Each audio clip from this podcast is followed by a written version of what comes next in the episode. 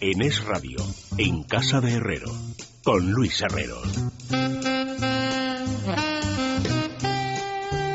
Faltan 11 minutos para que sean las 9, las 8 en la Comunidad Canaria y os aviso, podéis llevaros un jamón. Sin más, eh, bueno, un jamón no, una paletilla, pero de 5 kilos y medio, una señora paletilla de, De guijuelo directo, directo. que es un certificado de garantía.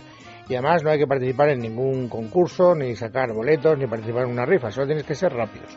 A la hora de descubrir la identidad del personaje fantasma cuyas pistas va a ir desgranando a continuación Carmen Arreaza. El primero que llegue se lo lleva, sin más trámite. Y además lo tienen muy fácil, Luis, porque nos pueden decir la, respuesta la respuesta correcta en Twitter, en Facebook o en oyentes arroba en casaderrero.com. Y déjame que te diga que nos acaba de mandar un mensaje a Nalba Segura, que es una de las oyentes del programa, a nuestro murito de Facebook, que nos dice, esta mañana me han traído la paletilla de jamón. Muchísimas gracias. Bueno, está muy Yo se lo voy a dedicar a. Garci. A Garci, mensaje. a Luis Alberto de Cuenca y a Fernando que Sánchez lo ponen Dragó, siempre en duda. que están, porque están tocando las narices, por no decir otra parte anatómica, desde que nacieron. Y Pues mira, que ser- llegan. Llegan, pero a quien se lo merece y quien gana. Así que. Bueno, eh, personaje fantasma de hoy. Ojo al dato, como diría el clásico. Pues vamos con la primera pista. Nuestro personaje ha tenido siempre dos guías muy firmes que han marcado su vida. La primera, una profunda convicción cristiana que le inculcaron desde niño, y la segunda, su madre, que murió cuando nuestro personaje tenía tan solo 15 años. Y además es que esto supuso pues un importante punto de inflexión en lo que en su día, en su día a día, vamos. Prueba de estas dos cosas son los dos tatuajes que luce nuestro personaje, la fecha de nacimiento y la muerte de su madre y un versículo de la Biblia. O sea, un tipo vivo, porque en todo momento se ha referido a él en presente indicativo, que además es religioso y que además quería mucho a su madre. Respondiendo a esos criterios puede haber como 25 millones de Y que además tenga pinta de tatuarse, porque eso Y que además sea noticia hoy. y que además sea noticia hoy o últimamente Bien, o próximamente. vale. Yo no lo sé. Segunda pista. Siempre demostró una gran habilidad para los deportes. El waterpolo y el tenis eran dos de sus pasiones, pero donde destacó realmente fue en rugby, donde antes de los 13 años ya jugaba en el equipo de su, de su escuela. Pero se hizo famoso como jugador de rugby, porque si es así, yo no lo voy a adivinar nunca. No, No. conozco ningún jugador de rugby. Pero sí que se ha hecho famoso por el deporte. Ahora, si es de rugby, podemos deducir que es o bien británico o bien francés, porque es en Gran Bretaña, Escocia, Irlanda, Francia, ¿no? El torneo de las Bueno. cinco naciones famoso va por ahí.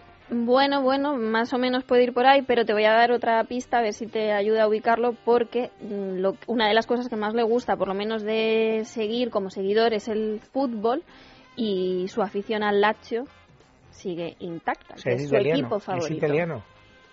Bueno, no es italiano, pero el, el Lazio, el fútbol italiano, es uno de sus, No, de sus no pasiones y en concreto pista. el Lazio. Eso no nos da absolutamente ninguna pista. Es Oye, hay muchos fans del Real Madrid que no son españoles.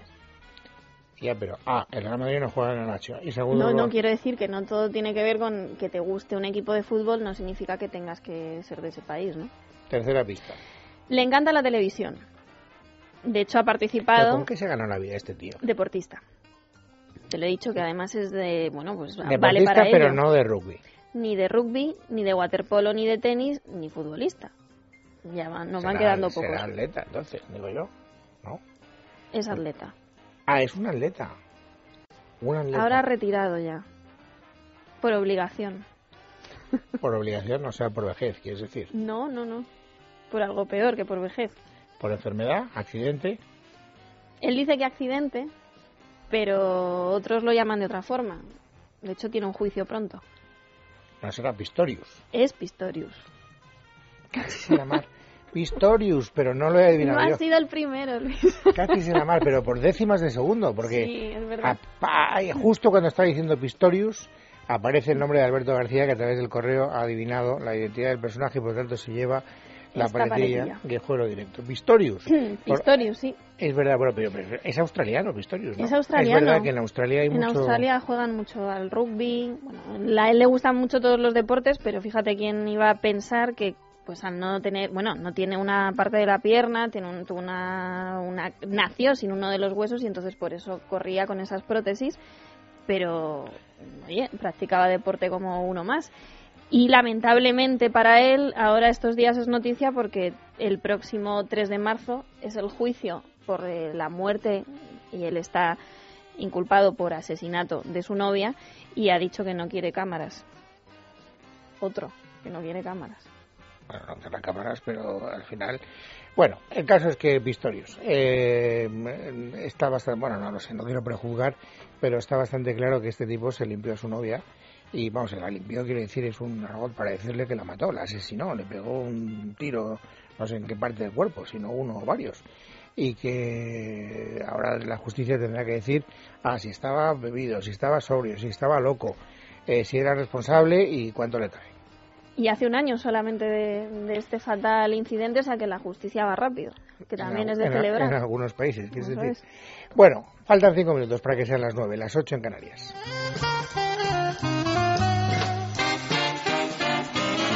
En casa de Herrero. Es radio.